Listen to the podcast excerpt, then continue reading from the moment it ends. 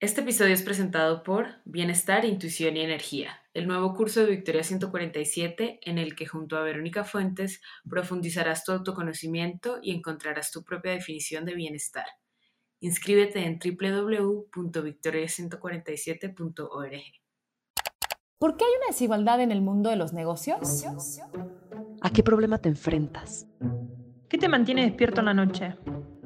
Fue uno de los mejores momentos de mi carrera. Sentí que era el momento perfecto para emprender. ¿Y si, trabajamos en equipo? Victoria 147, el podcast. Hola, mi nombre es Tiffany May, coordinadora de contenidos en Victoria 147. Me llena de emoción presentar a nuestras dos invitadas de hoy, porque sus libros han amplificado nuestra experiencia como mujeres. Han hecho posible que nos reconozcamos entre nosotras a pesar de los distintos contextos que vivimos y a través de un recurso tan amigable han creado un espacio seguro e informativo para las mujeres. Andrea, más conocida como Andonela, es ilustradora empírica mexicana. En el 2018 publicó el libro Amiga Date Cuenta en coautoría con Tamara, más conocida como Lady Plaqueta, periodista, bloguera mexicana y nuestra segunda invitada. El libro de la editorial Planeta es una guía de vida para mujeres adolescentes que explica cambios en el cuerpo, relaciones personales, feminismo y sexualidad. El año pasado publicaron el primer tomo de su segundo libro, Tu barrio te respalda, un recorrido ilustrado a través de la historia de las mujeres. Andonela y Plaqueta, bienvenidas. Hola. Gracias por invitarnos pues muchas gracias a ustedes pues, por aceptar nuestra invitación y de verdad que es, es una emoción tenerlas a las dos porque conozco mucho de cerca su trabajo y me parece muy increíble pues lo que han hecho y lo que me imagino seguirán haciendo. Sí, habrá el equipo abandoné la plaqueta para rato. Qué bueno. Y pues hoy queremos hablar de recursos como estos, ¿no? Como estos dos libros que ustedes nos han presentado, que construyen, hablan de o amplifican espacios seguros para las mujeres. Pero les quiero preguntar, ¿qué consideran ustedes que es un espacio seguro para una mujer? Tú, Andonela. Eh, yo considero que un espacio seguro para una mujer es un espacio que esté libre de violencia, eh, un espacio que sea inclusivo y que sea libre de odio también. ¿Y tú, Plaqueta? Pues creo que no existen los espacios libres de violencia, es decir, eh, o los, espacios seguros. Es decir, es imposible garantizar que no vaya a ocurrir algo o que incluso con las mejores intenciones, intenciones y desarrollo de protocolos, eh, quizá haya habido algún eh, punto que no, no se logró ver, alguna situación que no se logró prever pero sí son espacios, no solamente físicos, y, me parece muy bonito que hablen de nuestros libros como espacios seguros, como que nunca lo había pensado, sí, pueden ser cosas intangibles o, cosas que no necesariamente son espacios, pero que de alguna manera nos vinculan con otras personas. Eh, pero que estos sí espacios se pensó, eh, se pensó en las condiciones sistemáticas que, excluyen y que discriminan no solamente a las mujeres o no solamente a un tipo de mujeres, eh, sino a otros grupos históricamente vulnerables y, donde se están desarrollando constantemente protocolos y se está pensando qué se puede hacer para prevenir sobre todo y que si llega a ocurrir algo, una situación de violencia, y con violencia no me refiero así a en el antro ya se están peleando, ¿no? no necesariamente, puede ser violencia simbólica, puede ser un comentario, pueden ser cosas mucho más sutiles. Si esto llega a ocurrir, ¿qué va a pasar? ¿Cómo vamos a hacer que, que, que las víctimas o las personas afectadas eh, se vean pues no, pues, qué fea palabra, ¿no? Pero que, que eh, si hay algún tipo de restauración hacia el daño causado y que quienes lo causaron, ¿qué va a pasar? Eh, ¿Cuáles van a ser las consecuencias? Porque eso es, o sea, como que pues, todos estos pactos violentos que, están por todos lados eh, permiten que no haya consecuencias de nada. De, esta violencia hacia las mujeres, hacia las mujeres, hacia las personas LGBT, hacia las personas racializadas, y que no pase absolutamente nada. Em, y, y, además esto tiene que ser una discusión constante, me parece. Entonces, para mí eso es un espacio seguro eh, y no es tan difícil, digo, y no es tan fácil de detectar, ¿no? Eh, Creo que eh, me gusta cuando un espacio, un lugar, un evento, una empresa, un, café, lo que sea, eh, hace explícita esta intención. Creo que eso es bastante importante para que todas estas personas se sientan seguras, porque es muy, ya estoy hablando por horas, cállenme por favor, pero, pero es que es muy jodido, ¿no? Que si, que si eres mujer, si eres una persona trans, si eres una persona LGBT, siempre tienes que estar a la defensiva. Entonces llegar a un lugar donde explícitamente te están diciendo, tú eres bienvenida eh, y te vamos a apapachar y te vamos a cuidar y estamos, estamos contigo, creo que es un gran aliviane. De acuerdo. No, de acuerdo. Y justo pues es algo no tan fácil de, definir, por eso eh, creo que lo que queremos abrir acá es una discusión precisamente de eso, de qué es para cada una un espacio seguro y, esto me lleva también a como enlazar lo que estabas diciendo de que se presenta en cosas intangibles y en diferentes formatos. Eh, esto me lleva a mi otra pregunta que es, estos recursos, o sea, como el libro que ustedes dos, los libros que ustedes dos han presentado, eh, se pueden manifestar en muchos formatos, ¿no? Entonces tenemos una serie de videos que te hagan sentir que estás en un espacio seguro, una colección de fotos, un perfil de redes sociales, cultura de empresas, etc. Incluso muchas veces empiezan a crear dentro de otros que no tenían como objetivo serlo, ¿no? Entonces, no sé, un periódico financiero que eh, estrena su columna feminista, ¿no? O cosas así, no porque, la, no porque la economía no sea feminista o no esté relacionada con esto, sino porque no era su propósito. Entonces, me lleva a mi pregunta de cómo asegurar el cumplimiento de los acuerdos para crear un espacio seguro y qué hacer cuando dejan de serlo. Uf, pues e, es que eso depende de, cada uno de los contextos, em, porque siempre hay acuerdos que quizá a la mera hora no funcionen o que generen más situaciones más hostiles o que, o sea, creo que es algo que se tiene que estar revisando constantemente. Eh, pero creo que sí tiene que haber una intención y un compromiso desde el principio para que por lo menos haya acuerdos. Y eso eh, creo que casi ningún lugar y casi ningún espacio los tiene ni los considera. Em, sí es como, ya, ya por el simple hecho de pensar, ah, vamos a hacer unos acuerdos para hacer sentir segura a la gente, pues yo no sé si esto ocurra en, no sé, eh, o más bien, me queda claro que no existe. Estoy pensando en los lugares donde yo he trabajado. esto no pasa, esto no, es, no ha pasado, ¿no? No pasa para nada. Eh, o estoy pensando en, en, muchos de los lugares que, que, visito cotidianamente. No sé si tengan un, como así en la fondita de la esquina, pues no sé si deberían tener una serie de acuerdos, ¿no? Y no lo sé, no lo sé, es, que creo que, también hay un enorme margen de, improvisación, ¿no? Para, y de cosas que van a, de situaciones que van a ser inesperadas, pero que siempre exista esta, e, esta voluntad de, de discutirlo, de hablarlo y de solucionarlo. Tenemos pocos referentes también de cómo, cómo convivir en, eh, o sea, sí, ¿no? De cómo generar esos espacios seguros. Y como dice Plaqueta, es mucho eso de la prueba y error y de la improvisación, porque pues también todo, todo, todos estamos buscando la manera de, de hacernos las cosas más fáciles, ¿no? Y, y no hacernos daño, porque igual a veces, no sé, con tu actitud tú crees que no le estás haciendo daño al otro, pero tal vez eso, no sé, le toca heridas o fibras a la otra persona que tú no sabías y no era tu intención, pero a ella se genera algo, ¿no? Entonces, siempre creo que es súper importante la comunicación también. De acuerdo. Y no hay un manual que nos va a decir cómo hacerlo bien, pero sí, pues empezar a ver lo que dicen de la comunicación. O sea, se me ocurre a mí, nosotros en Victoria 147, eh, por lo mismo que hacemos, ¿no? O sea, siempre hay mujeres en todas partes, o sea, siempre promovemos como la cultura eh, amigable, responsable, consciente, etcétera, pero a medida que vas eh, como avanzando, ¿no? O sea, no, es como que llegues y alguien te diga, mira, esto es un espacio seguro, toma este manual, estas son las reglas de, este espacio seguro, ¿no? Sí. Y esto aplica a, espacios efímeros también, ¿no? Eh, donde pues no, no vas a tener como un reglamento para armar una fiesta. ¿no? Así es estupenda de cumpleaños y pues no es como de, ah, bueno, pero lo primero les queremos pasar este, este PowerPoint con los acuerdos y tienen que firmar este documento. Pues no, pero es que exista esta voluntad de que si ocurre un acto violento, ¿qué vas a hacer para proteger a la víctima, ¿no? Sí, y es como, pues, apuntarle a eso, ¿no? También a, de pronto no es tan loco tener un acuerdo, tener una serie de acuerdos.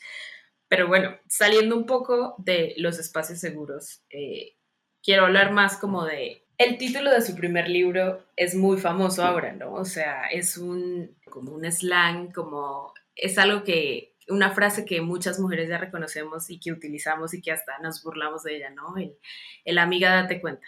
Para mí, y creo que para muchas personas es más fácil empatizar y socializar con alguien pues que conoces, ¿no? Tu familia, tus amigos, tus conocidos. ¿Cómo creen ustedes que podemos decirle a alguien, amiga, date cuenta, sin conocernos? Tú, Andonela.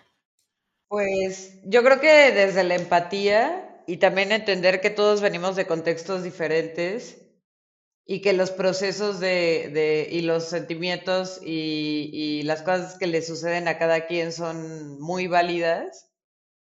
Pero si tú estás, o sea, si estás pasando por algo y le puedes como decir a esa otra persona con la que te sientes identificada, así de amiga, date cuenta. Digo, también por eso hicimos amiga, date cuenta, ¿no? Como para compartir todas estas anécdotas que nosotros decíamos así, ¿por qué nadie nos habló de esto antes? Sí. ¿No? O sea, nos hubiera encantado que alguien llegara y dijera, amiga, date cuenta, ¿no? Que digo, el amiga darse cuenta es algo que nunca acaba también. Sí, totalmente. Bueno, primero aclarar que esta frase es un poco problemática. Como que nos, nos amiga dimos cuenta y dijimos, no, nos van a cancelar.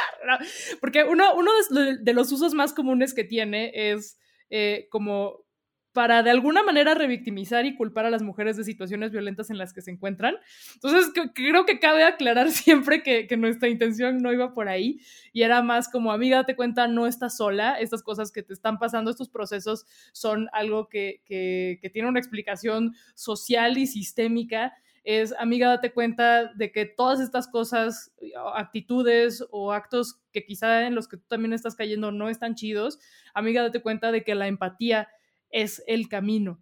Em, y sí, creo que Andonela lo, dijo algo como que es muy clave, que no se trata de llegar a imponer la que según tú es la solución a, un, a problema o una situación que está experimentando alguien más, sino simplemente compartir herramientas que a ti te han servido, compartir conocimientos que tú has adquirido y te han servido para que la otra persona, si, les, si cree que le van a funcionar, también tenga la opción de tomarlos. Eh, porque si no caemos en, en, el síndrome de salvadora desde el privilegio y entonces como ya es como sí. contraproducente y se vuelve sí. todavía peor. Ahora me devuelvo un poquito con estas respuestas que ustedes me dieron y es, ¿podrían ustedes decir entonces que un espacio seguro también podría ser esto, ¿no? O sea, un espacio seguro podría ser el yo te doy herramientas, te doy eh, anécdotas, te, te, te, cuento, no desde el privilegio ni desde como la superioridad, porque tú no lo has vivido, sino desde la empatía. Sí, también escucharnos, escucharnos y escuchar a las demás, escuchar lo que tienen que decir las otras. Es muy importante, ¿no?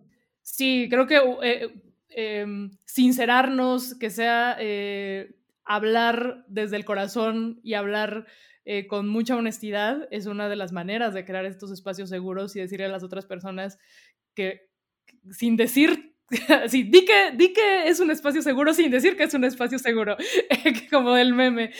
Creo que esa es una, una manera, como invitar de esa forma uh, y decir que, que todas estas experiencias van a ser bienvenidas y que no van, a no van a ser juzgadas y que nadie te va a regañar ni te va a revictimizar estoy de acuerdo con que es muy importante empatizar y también escuchar, escucharnos eh, a nosotras y a las demás.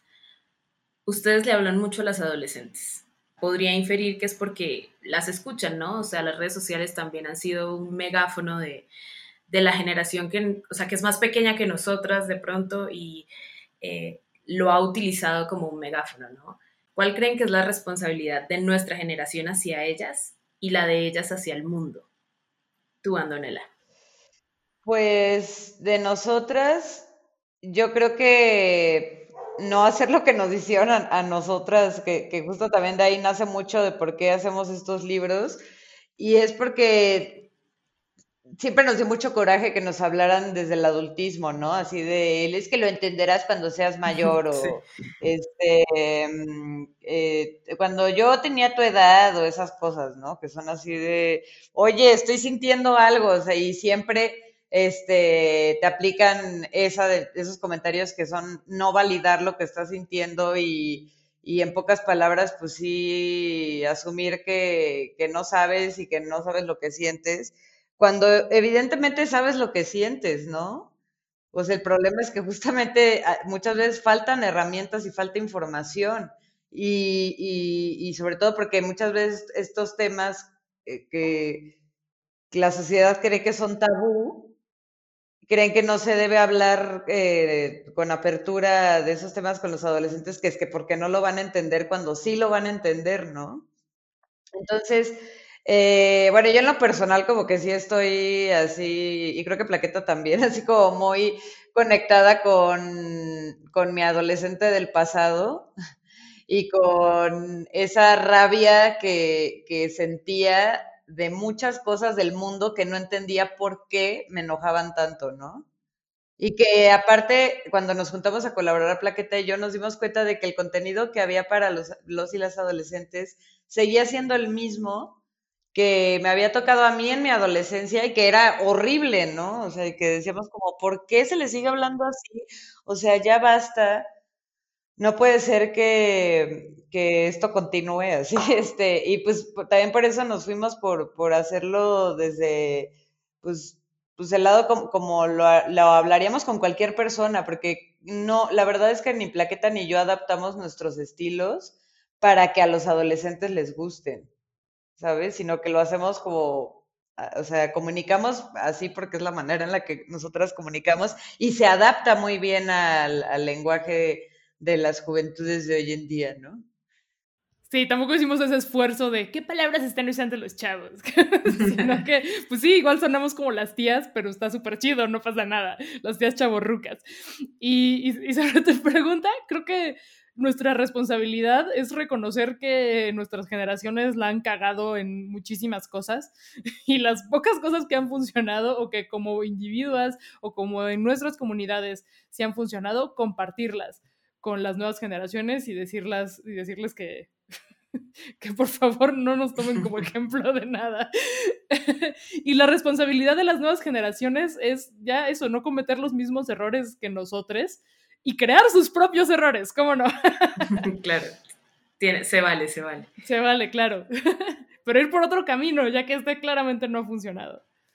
Me sigo quedando mucho en el primer libro porque siento que, que, fue, que fue muy, muy groundbreaking, ¿no? Fue, fue, o bueno, al menos para mí lo fue, como tener una guía ilustrada de herramientas, de mitos, de cosas que nadie nos había dicho. ¿Cuáles son los mitos más grandes que nos han hecho creer o que hemos aprendido a normalizar? Tu plaqueta. Uf. Em, Dame eh, tu top 3. Ay, no sé, este, pues que, uno es que las mujeres estamos locas, que todo, sí, que, ¿no? Que todo, sí, sí, sí, que todo lo que nos pasa es una exageración, una invención, una invención nuestra y que todo está en nuestra cabeza y que además es una, eh, así como a ver, y además sí tenemos derecho a estar locas, ¿no? Además sí hay que hablar de salud mental en una sociedad que no habla de salud mental, pero eso es aparte. Eh, todas e, estas, vivencias son reales y toda esta furia que de pronto explota es real y es una emoción que no se nos ha permitido sentir, ¿no? Creo que esa es una, una muy básica. También eh, que las mujeres, que el valor, que nuestro valor en el mundo está determinado por cómo nos vemos creo que esto ya está combatido. Eh, o sea, creo que si a alguien le, preguntas qué es lo más importante de una mujer, no te va a decir, muy difícilmente te va a decir, ah, cómo se ve y que tenga un cuerpo 90, 60, 90, como decían en los, años 90, ¿no? o sea, pero en la práctica sigue ocurriendo. Em, sí seguimos siendo eh, juzgadas, valoradas por cómo nos vemos, eh, no se nos permite envejecer, no se nos permite, y al mismo tiempo se nos, se nos infantiliza, no se nos permite eh, tener cierto tipo, tipo, de cuerpo, no se nos permite tener cierto tipo de pelo, o sea, todo mal, ¿no? Em, y el tercero es que hay cierto tipo de, de trabajos o de desempeño que nos va a salir naturalmente por algo intangible que es la esencia de la damita, es como, no, por supuesto, y hay otros que no podemos estar en ellos porque es que son cosas de hombres y así, no, por supuesto que no. Creo que esos serían tres que se me ocurren. ¿Y el top tres tuyo, Andanela?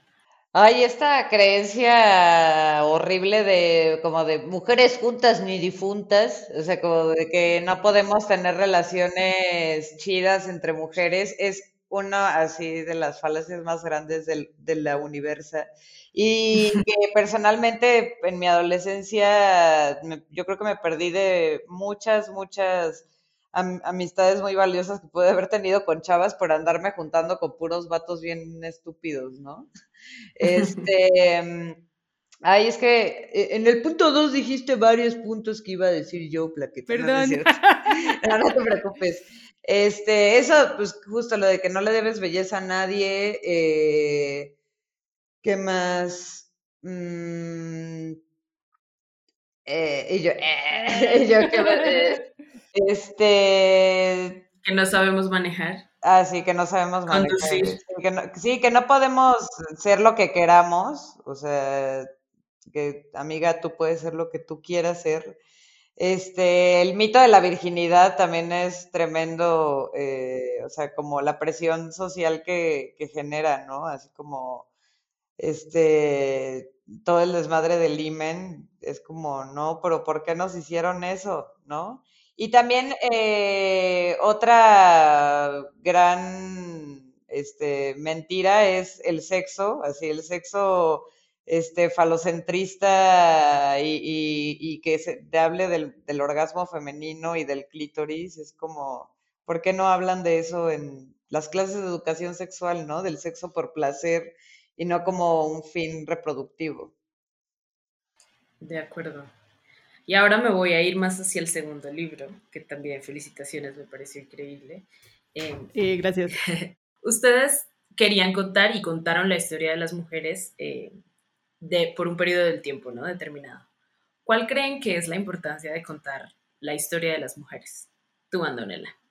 Uy, pues para empezar, estas historias, eh, bueno, el libro Tu barrio te respalda nació justamente de nuestra propia ignorancia que después se transformó en curiosidad porque justamente haciendo amiga, amiga date cuenta, notamos en la última parte que fue, que hicimos una brevísima y muy incompleta línea del tiempo del feminismo, y ahí notamos que no podíamos mencionar a, a, muchas más mujeres en la historia de las cuantas que nos habían enseñado en la escuela, ¿no? Que eran muy pocas.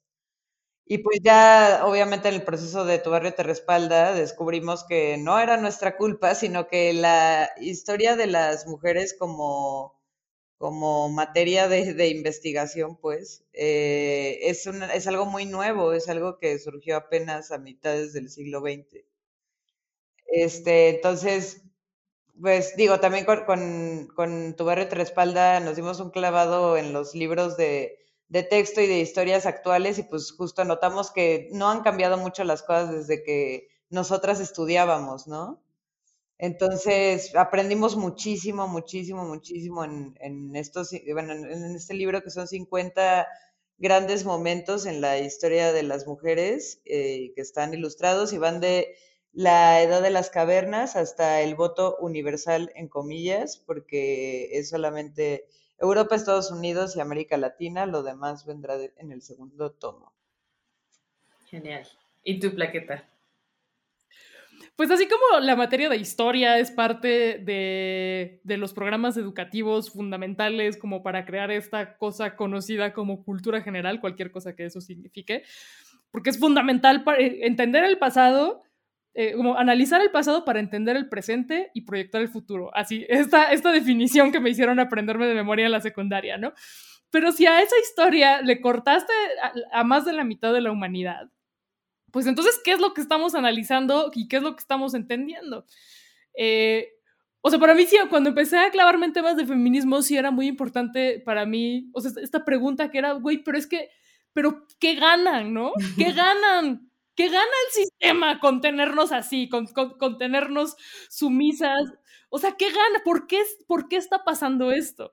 Y creo que una de las claves para entenderlo está en el análisis de la historia, de dónde salieron estas ideas, eh, quiénes se han beneficiado de, todo esta, de, toda esta opresión, de todo este trabajo no remunerado, de, la acumulación de poder solamente en ciertas personas, em, y entender todos estos procesos que nos han traído hasta donde estamos ahora. Entonces, e, este libro, pues no, todavía no, e, en el primer tomo, eh, pues también era importante para nosotras no solo analizar los momentos de la historia universal, entre comillas, porque pues universal no es tan universal, es Europa y Estados Unidos, eh, sino, eh, aunque sí viene Revolución Francesa, Edad Media y, cosas que sí era clave hablar Grecia, de cómo era la vida de las mujeres en esos contextos, sino en América Latina y procesos que explican por qué no, no solamente las mujeres son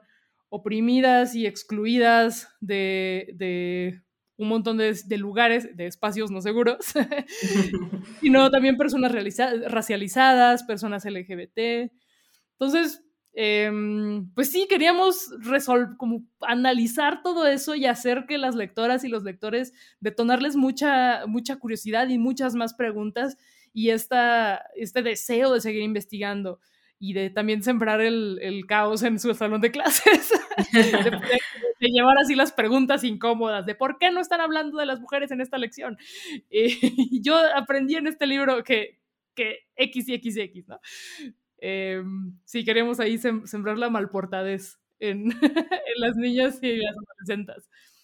Y ahora, ya hemos conversado acerca de la importancia pues, de empezar a ver estos espacios seguros, de que es difícil eh, que todos tengan unas reglas y una estructura, pero que pues sí son importantes, lo que ustedes decían, qué, qué padre poder uno ir a la fondita y que le digan, le hagan sentir explícito que uno, pues que es un espacio seguro, que va a ser libre de violencia y que vas a estar bien.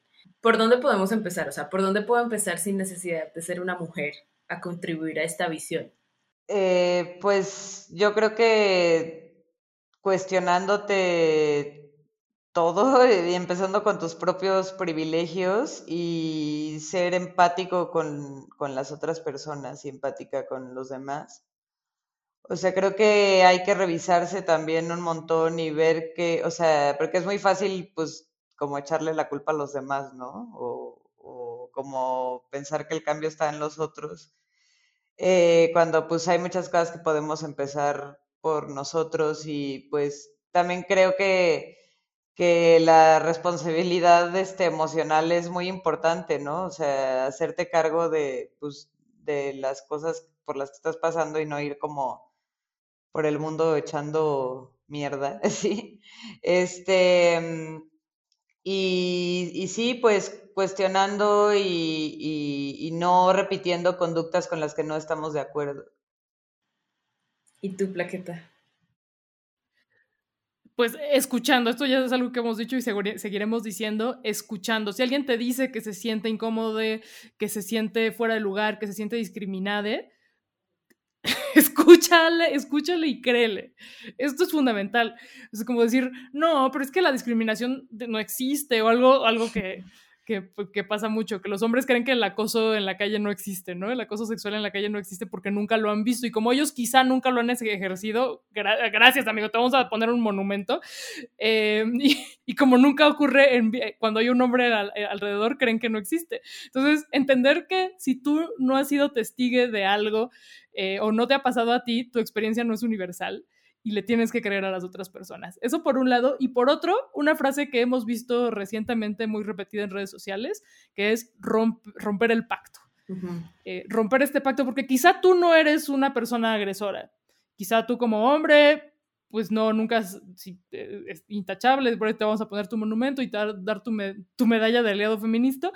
Eh, o quizá tú como persona blanca nunca has ejercido un acto de racismo así muy cabrón pero sí hay un pacto, sí hay un pacto entre personas privilegiadas, eh, donde se solapan y donde uno eh, prefiere evitar el conflicto y no hacer nada y pretender que no están ocurriendo una serie de actos que sí que son discriminatorios.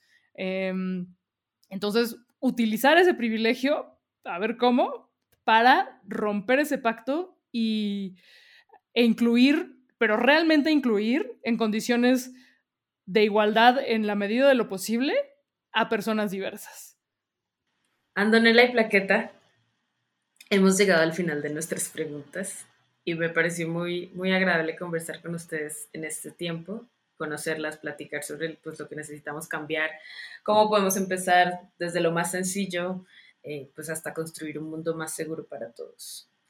Antes de irnos, me gustaría que cada una me recomendara y nos recomendara sus recursos favoritos para los que nos están escuchando. Pueden ser libros, artículos, podcasts, medios, videos, películas, etc. Tu plaqueta. Uf, em, yo para este, para este podcast me leí, me releí un librito, pero este no sé, si, no sé si sea fácil de conseguir, si se puede conseguir en línea. Es un librito que se llama Making Spaces Safer, de una chava que se llama Shona Potter, que es una, es una música punk de Baltimore, me parece, eh, y habla como de reglas, más bien, no, es tal cual un manual, un manual para... Em, para construir estos espacios y como para establecer este tipo de protocolos. Eh, me parece que está muy bueno.